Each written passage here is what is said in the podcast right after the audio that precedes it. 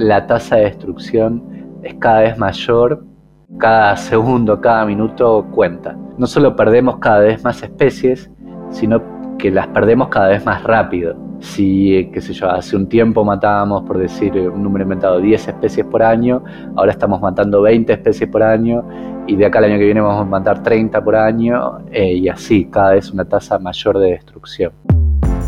Cuando pensamos en científicos trabajando, quizás los imaginamos vistiendo guardapolvos blancos, manipulando microscopios y tubos de ensayo con líquidos verdes peligrosos en laboratorios alejados del ojo público.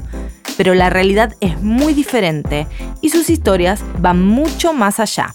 Cada día, investigadores e investigadoras argentinas trabajan en el desarrollo de la ciencia con el propósito de mejorar la vida de todos.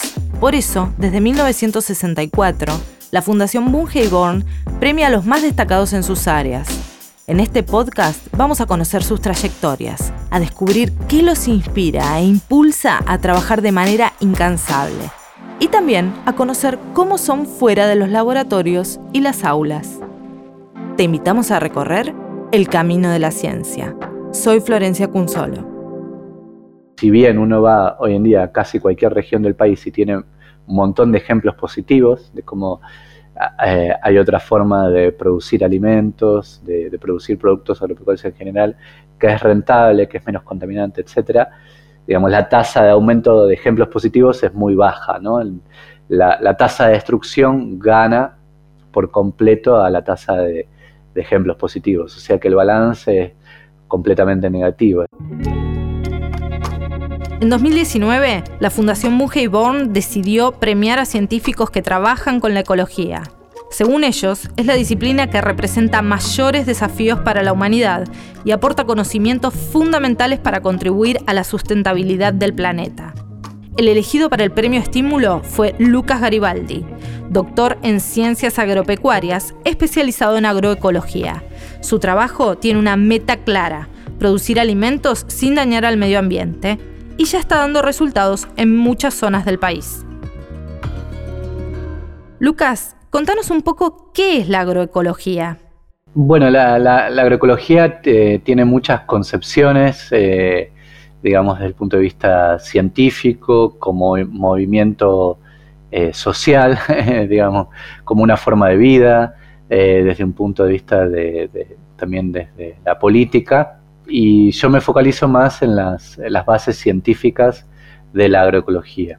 Y que, nos parece que, bueno, digamos, uno no, no, puede hacer todo, ¿no? De alguna manera, y yo creo que este es un aporte, digamos, cuáles son las bases científicas, cuáles son los, los datos para pasar a sistemas de producción que sean mejor puntuados de alguna manera en múltiples dimensiones, es decir, que no solamente se focalicen en el retorno productivo de corto plazo, sino que por supuesto haya una producción de alimentos, pero que también se empiece a evaluar si esa producción de alimentos es saludable, si es socialmente justa, si contamina, eh, no contamina, etc. Y, desde las bases científicas eh, yo contribuyo con, con, datos, experimentos, trabajos también con empresas agropecuarias, digamos, con la agricultura familiar, de cómo ir en esa transición hacia sistemas eh, más agroecológicos y cómo va cambiando la producción, cómo se va mejorando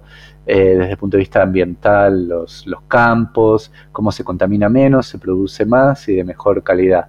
Con datos completos, ¿no? Es decir, usamos todas las, las herramientas tecnológicas que hay disponibles hoy en día para avanzar desde sistemas agropecuarios hoy en día destructivos, porque de alguna manera solo están focalizados en producir mucho en el corto plazo y entonces incluso eso implica que muchas veces no se puede producir mucho ni siquiera en el mediano o en el largo plazo, ¿no? Entonces salir de esa visión como muy estrecha hacia sistemas agropecuarios que sean evaluados en estas múltiples dimensiones y entonces se diseñan con otros principios.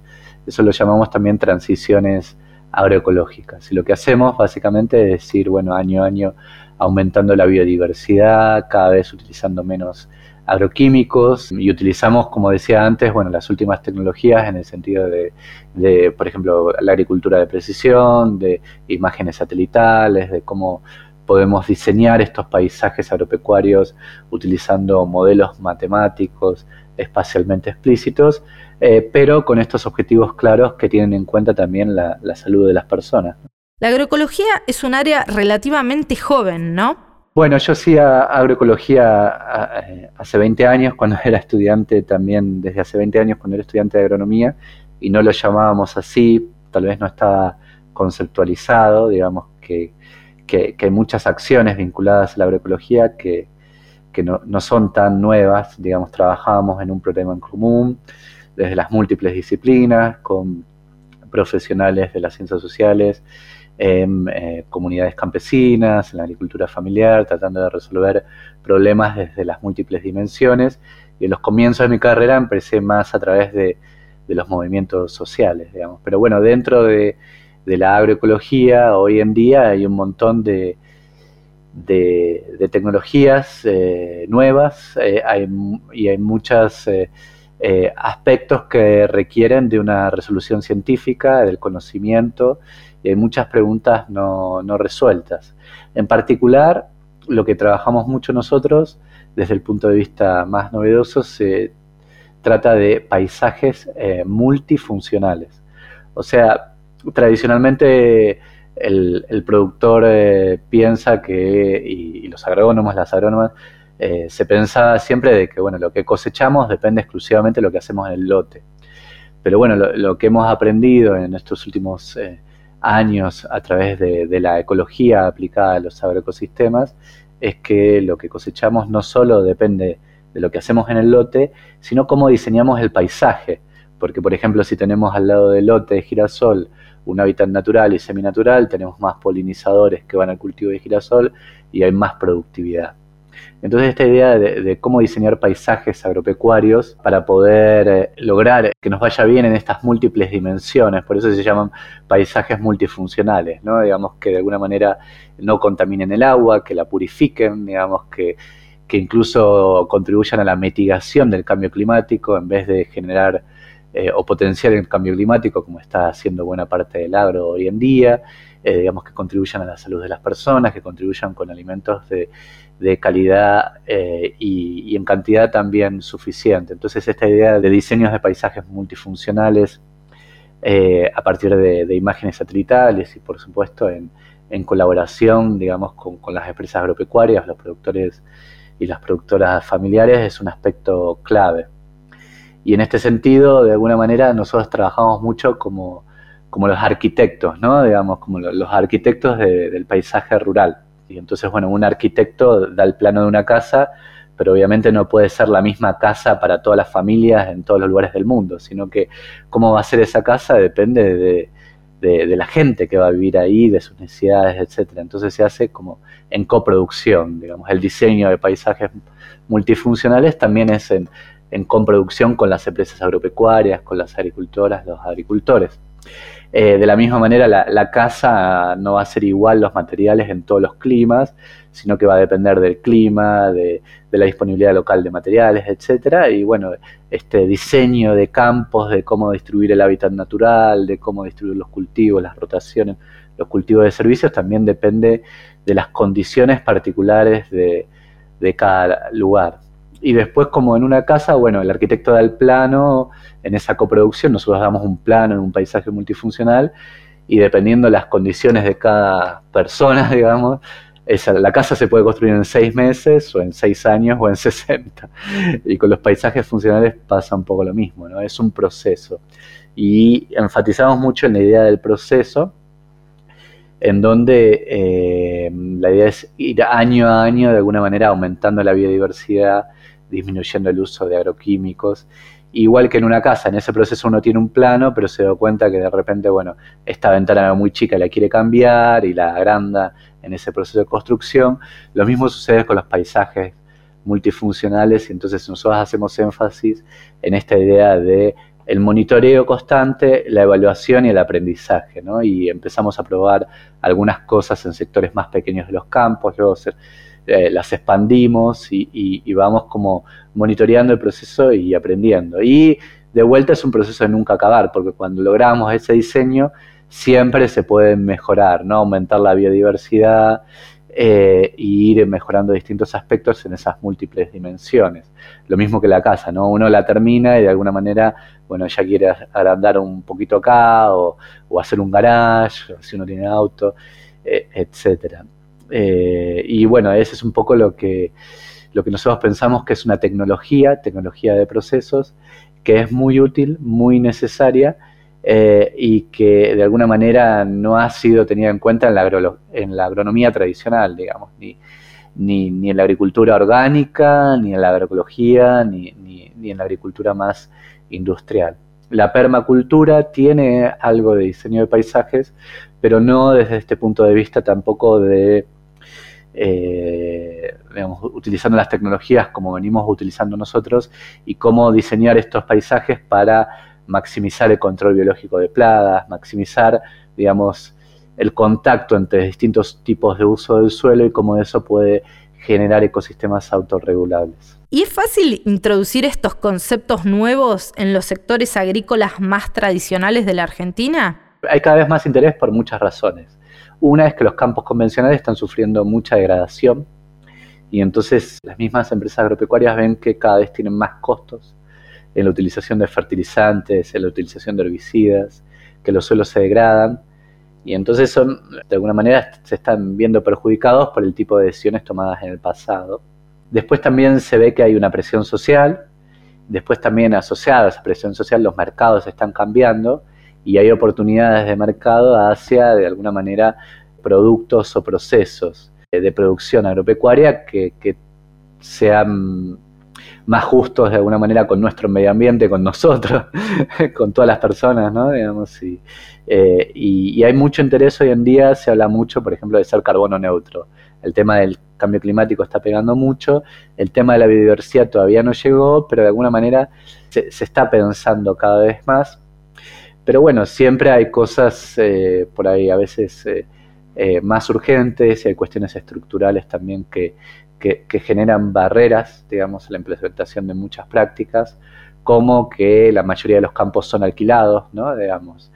Eh, y entonces el formato alquiler de corto plazo, etcétera, limita que uno pueda muchas veces planificar paisajes a 10 o 20 o 30 años, ¿no? Digamos que, que en otras áreas, como el área forestal, es común, digamos, planificar a 40, 50 años. Y bueno, también limita el conocimiento. Eh, la verdad es que muchas empresas agropecuarias no, saben hoy en día cómo hacer las cosas porque de alguna manera la agricultura convencional o industrial es muy intensiva en el uso de, insumos externos, es decir, es muy intensiva, por ejemplo, en el uso de agroquímicos, pero es un paquete tecnológico muy simple de aplicar. El trigo, las hojas son pocos cultivos que se siembran de forma muy parecida en muchos lugares del mundo. Entonces, es muy intensiva en el uso de agroquímicos y insumos en general, pero es poco, porque hay que comprar semillas y comprar cosas, pero es poco intensiva en el uso de, conocimiento ecológico local.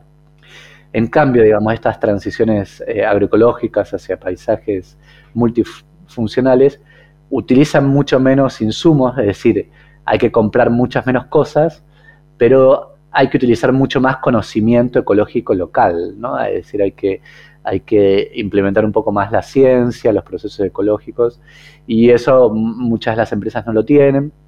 Y bueno, en ese sentido nosotros como investigadores y investigadoras trabajamos un montón en generar ese conocimiento, en generarlo con, con, el medio rural, digamos, con la agricultura familiar, pero las empresas agropecuarias también, y en eh, eh, difundirlo. Estas transiciones agroecológicas son más intensivas en el uso del conocimiento ecológico y menos intensivas en el uso de insumos. Y, en ese sentido, bueno, eso también empieza a ser una barrera desde el punto de vista que hay empresas que están interesadas en hacerlo.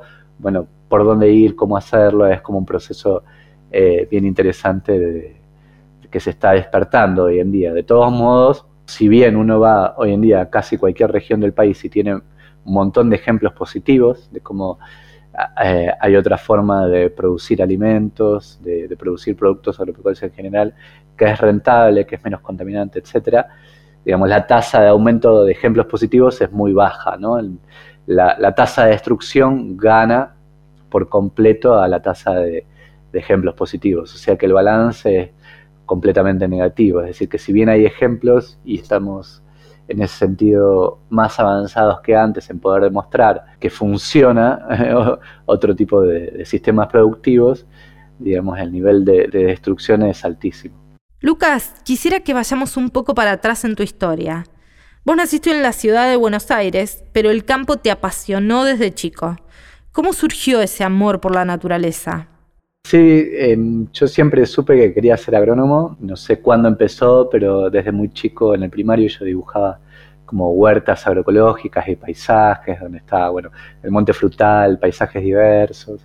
Y bueno, y siempre me gustó mucho el, entorno natural y era algo como que tenía muy, muy definido. Con mi familia íbamos también los fines de semana a Cañuelas y eso me, me gustaba, me, gustaba mucho ahí eh, en un medio un poco más eh, eh, rural, digamos, pero mis padres ninguno se dedicaba a la agronomía ni estaba cerca del sector productivo, ¿no? Y, bueno, luego de recibirme fue bastante impactante ver que, bueno, el campo se está transformando en algo muy poco eh, diverso, donde había ya pocas aves, pocos insectos, eh, poca vida, ¿no? digamos, con un proceso de homogenización muy grande, que se pensó erróneamente que esa era la manera mejor productivista. Este modelo tuvo un boom en los años 90 y hoy en día, no muchos años después, 20 años después, estamos empezando a sufrir eh, grandes degradaciones, digamos, por haber tomado ese tipo de decisiones eh, y nos hemos dado cuenta que ni siquiera es, es, el mejor modelo para, si uno solamente piensa en productividad, digamos que, digamos que la biodiversidad y los ecosistemas nativos tienen un rol también productivo dentro de los paisajes agropecuarios y no solo tienen que estar en los parques nacionales. Y bueno, esto es uno de, las, de, los grandes mensajes que hemos aprendido también a través de la ciencia en los últimos, en los últimos años. Pero volviendo a las, a las motivaciones, siempre me encantó y no sé si puedo identificar un comienzo. Durante el secundario también yo hice como una formación en apicultura y eso también fue una motivación que me acompañó a lo largo de toda mi carrera, que me especialicé mucho en polinización, ¿no? la relación entre los polinizadores, buena parte abejas, y las plantas, eh, cultivos y cómo las abejas contribuyen a la formación de semillas y frutos que luego consumimos. Y bueno, eso me, esas motivaciones originales me, acompañaron después también a lo largo de, mi carrera. Hoy en día también no solo me dedico a la ciencia, sino buena parte de mi tiempo hago actividades voluntarias, por ejemplo, en, agrupaciones de, productoras, productores y, soy parte de la Organización Mundial de Apicultores y ahí estoy dentro del consejo directivo. Eh, así que bueno, tengo de alguna manera motivaciones bastante de chico y un poco tal vez eh, motivado también por una cuestión más emocional de contacto con, la vida en el campo y la naturaleza, me imagino. Tu trabajo sobre el rol de los polinizadores fue uno de los aspectos que precisamente se destacaron en el premio estímulo que te dio la Fundación Mungeborn. Bueno, lo que nosotros encontramos es que nuevamente el, las ideas previas sobre eh, qué era lo más productivo estaban equivocadas. Lo que se pensaba era que la mejor forma de producir era tener una sola especie de planta, es decir, un monocultivo, por ejemplo, de almendros o de soja o de girasol, y eh, se le daba poca importancia a la polinización, pero cuando se le daba importancia a la polinización en algunas empresas, se pensaba lo mismo, de que de alguna manera con, con una sola especie de abeja muy abundante nos iba a ir bárbaro, ¿no? Es decir, el monocultivo, una sola especie de planta con muchos individuos de plantas muy abundantes, y el monopolizador, digamos, ¿no? Una sola especie de abeja con muchas abejas, eh, como una forma muy industrial. Entonces yo pongo millones y millones por ahí de colmenas de la abeja melífera y con eso obtengo la máxima productividad. Y nosotros encontramos que eso no era así, trabajando en todo el mundo, en todos los continentes, con una serie amplia de cultivos muy distintos, que, se necesitaba más diversidad para producir más. Que, bueno, las abejas melíferas hacen un excelente trabajo, pero hay más de 20.000 especies de abejas y que se necesitaba esa diversidad de abejas e incluso también de otros polinizadores como mariposas, escarabajos, para, desde un punto de vista exclusivamente productivo, se necesitaba también. Y que la polinización y la productividad era mayor, no solo cuando había abejas melíferas, sino también cuando había una comunidad más diversa de, polinizadores. Eh, y que de hecho era más eficiente cuando había una comunidad más diversa de polinizadores que cuando teníamos solamente un, polinizador. Y eso estaba asociado entonces a la necesidad de generar hábitats eh, dentro de los paisajes productivos para, estos polinizadores. Así que bueno, ese tipo de trabajo fue como un aporte importante, novedoso, eh, y fue como un cambio en la manera de pensar los, sistemas productivos desde la polinización. Recién mencioné el premio estímulo de la Fundación Mungeborn. ¿Qué significó para vos recibirlo? Y para mí fue algo hermoso, es un estímulo, como se, llama el premio, un estímulo muy importante y también los, como que los premios dan mucha energía para continuar desde lo personal, pero lo más importante también es un reconocimiento a, las ideas y a los temas eh, en los que se está trabajando, ¿no? Digamos como que, que, mm, en poder difundir estas ideas eh, que son soluciones, digamos, porque de alguna manera nosotros, eh, yo trabajo en proporcionar soluciones y entonces es como una gran oportunidad para poder difundir estas, estas soluciones, poder generar transformaciones más rápidos. Así que yo, estaba súper contento en poder de alguna manera difundir todas estas soluciones que venimos desarrollando a lo largo de, las últimas eh, décadas eh, y, que, y que se den a conocer y que se empiecen a aplicar. ¿Y por qué elegiste radicarte en Bariloche? En una entrevista dijiste que era como una especie de Silicon Valley argentino. Bueno, tal cual, se combinaron como múltiples cosas. una que es como una ciudad con contacto natural, es decir, uno está muy cerca de un ambiente más natural o seminatural y eso a mí me encantaba, siempre fue una de mis principales motivaciones. Y otra, como vos dijiste, es como una especie de, Silicon Valley de Argentina, donde hay una congregación de, universidades, institutos de investigación, de mentes pensantes eh, muy, muy importante. En relación a la cantidad de habitantes que tiene Bariloche, es impactante la, la cantidad de científicas, científicos y, cosas que, pasan acá. Entonces tenía como una eh, posibilidad de formarme en investigación muy buena, a la vez de estar en uno de los lugares eh, más bonitos del mundo.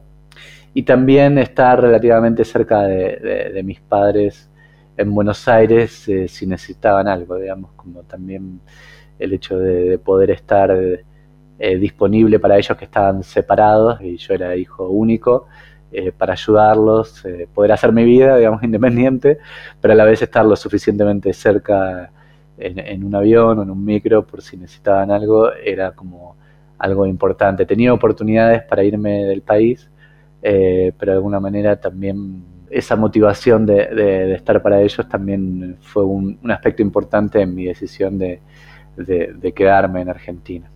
¿Y es posible estudiar agronomía, dedicarse a la agroecología y vivir en una gran ciudad?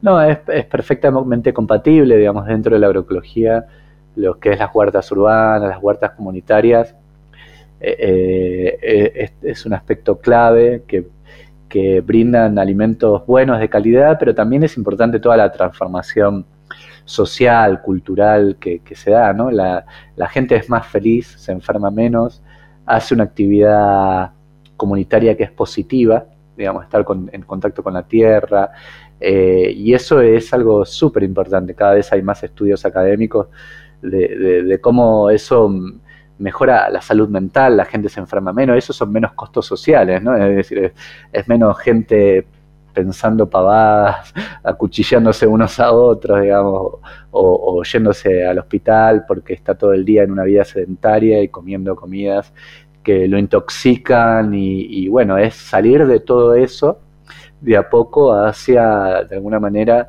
eh, otros hábitos y relaciones y, grupos y contacto con la tierra y, ver cómo uno, planta una semilla, crece y uno después puede eh, comer, digamos, esa sandía o, tomate o lo que sea.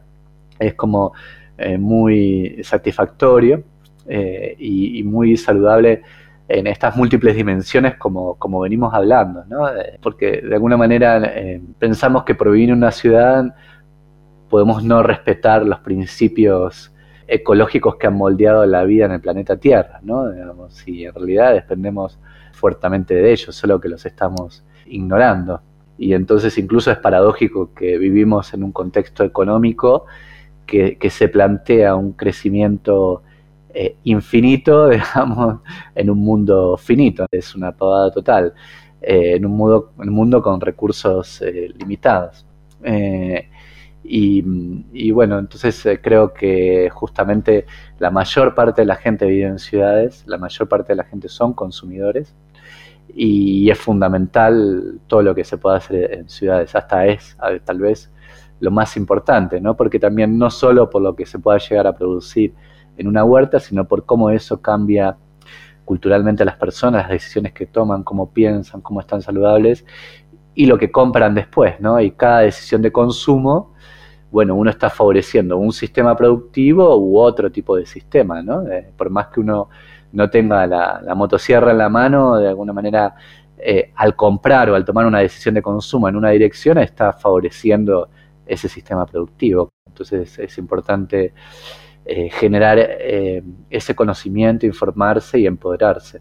¿Y qué tan urgente es que empecemos a prestarle cada vez más atención a todos estos temas? Vos varias veces en la charla mencionaste que los datos que ustedes producen también tienen un impacto en lo que tiene que ver con la salud. Es verdaderamente urgente. La tasa de destrucción es cada vez mayor, cada segundo, cada minuto cuenta. No solo perdemos cada vez más especies, sino que las perdemos cada vez más rápido. Si, qué sé yo, hace un tiempo matábamos, por decir eh, un número inventado, 10 especies por año, ahora estamos matando 20 especies por año y de acá al año que viene vamos a matar 30 por año eh, y así, cada vez una tasa mayor de destrucción. ¿Sos optimista respecto a que se apliquen estas soluciones en las que ustedes trabajan? No lo sé. Yo trabajo todos los días en generar estas soluciones, en promoverlas y veo que cada vez la tasa de aplicación es mayor. Así que, por un lado, eso es eh, positivo, pero como dije antes, el balance es claramente negativo porque la tasa de destrucción es todavía más grande. Y entonces, ¿hasta cuándo esas dos fuerzas eh, se puedan contrabalancear? No, eh, no lo sé, pero bueno, de alguna manera también estoy como recibiendo alegrías todo el tiempo porque cada vez eh, hay más interés. Yo hace 10 años daba una charla al, sector agropecuario y decían, bueno, eh, muy interesante, muy bien, muchas gracias, chao, que tengas un buen día. Y 10 años después, hoy me están llamando mucho para ir a dar esas charlas. Termina la charla y hay más interés y me dicen, bueno, ¿cómo puedo empezar aplicar esto en mi campo o cómo puedo empezar a aplicar esto en las producciones que yo hago, me das tu teléfono, cómo avanzamos, etcétera. Entonces, ese cambio se nota claramente. Veo que cada vez la tasa de implementación y el interés va aumentando, pero va aumentando a una tasa eh, muy despacio. Necesitamos hacer más eh, y más rápido. No alcanza claramente eh, todo lo que estamos haciendo hoy en día. Lucas, vos te definís como una persona curiosa. ¿Qué temas o qué áreas te gustaría estudiar más adelante? Bueno, nosotros estamos, en mi grupo de trabajo, estamos direccionando muchísimo, por supuesto, incluyendo los polinizadores en esta idea de, que te contaba antes del diseño de paisajes multifuncionales. Eh, utilizando grandes bases de datos, trabajamos mucho con Machine Learning, aplicando las herramientas de, hoy en día, digamos, hacia objetivos acordes a la agroecología. Y entonces trabajamos muchísimo con grandes bases de datos también de, teléfonos móviles, que hoy en día se, recoge mucha información de los campos en aplicaciones de teléfonos móviles. Entonces tenemos millones de datos para Argentina, Latinoamérica, y estamos trabajando mucho con eso, en cómo diseñar campos eh, más amigables con con las personas, con el medio ambiente y modelos matemáticos, es decir, dentro de las computadoras generamos mapas de cómo se mueven las abejas, de qué tan saludables están, qué tan saludables son los ambientes, cuánto va a producir, cómo va a producir, si incorporamos este hábitat natural, de qué manera. Eh, y entonces hacia ahí vamos, ¿no? Digamos, poder, estamos desarrollando y lo vamos mejorando como se van mejorando los autos. Eh, los autos híbridos o los autos eléctricos, digamos, empiezan con unos modelos, después los vamos perfeccionando. Y bueno, en nuestro caso es igual. Eh, ya estamos desarrollando paisajes multifuncionales y cada vez los vamos eh, mejorando con datos y, y bueno, en eso estamos focalizados a full, con la tecnología de procesos. La gente y está muy obsesionada a veces cuando hablan de tecnología con los productos, ¿no? Que tiene que ser como un producto nuevo, un chip nuevo o algo que suene a algo así como fallo, no sé cómo decirlo. Pero la tecnología de procesos es súper importante. El desarrollo tecnológico en los procesos es clave. Eh, no tiene tanta fanfarre o tanta prensa, pero pero es algo súper importante en lo que nosotros estamos eh, trabajando muy fuertemente y estamos siendo reconocidos, bueno, no solo en Argentina, sino en todo el mundo. Y diría que, bueno, nuestro reconocimiento es más afuera de Argentina que a veces que adentro de Argentina. Y en ese sentido, de vuelta, el premio Ungibor fue como un gran eh, aliciente. A través de estadísticas y cuantificaciones, Lucas Garibaldi demostró la importancia de la diversidad y abundancia de polinizadores silvestres para muchos cultivos. Ese fue el principal motivo que destacaron los jurados para otorgarle el premio estímulo de la Fundación Born en 2019. Como contó Lucas, se pueden producir más alimentos de maneras más saludables tanto para el medio ambiente como para nuestra salud y por eso él trabaja incansablemente para difundir las implicaciones de sus hallazgos científicos en nuestras vidas diarias.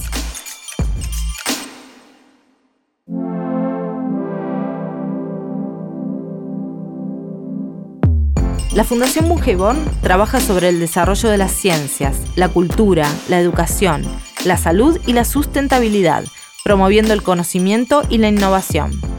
Los premios científicos que entrega cada año buscan reconocer e impulsar la investigación científica y tecnológica. Sus ganadores son mujeres y hombres que se destacan en sus áreas de conocimiento, pero sus historias no terminan en las aulas y los laboratorios. Para conocerlas, recorremos juntos El Camino de la Ciencia, el podcast de la Fundación Born, realizado en colaboración con Posta. Por la Fundación Born, en coordinación de comunicación, Ezequiel Bacher. Por posta, producción Guidos Colo. Guiones y entrevistas, Roque Casiero. Edición, Nacho Ugarteche. Producción ejecutiva, Luciano Banchero y Diego del Agostino. Yo soy Florencia Cunzolo. Podés encontrar más información sobre la Fundación en su página web, fundacionbib.org y en sus redes sociales, arroba Fundación BIB en Twitter, arroba Fundación en Facebook e Instagram. Te esperamos en el próximo episodio para seguir transitando el camino de la ciencia.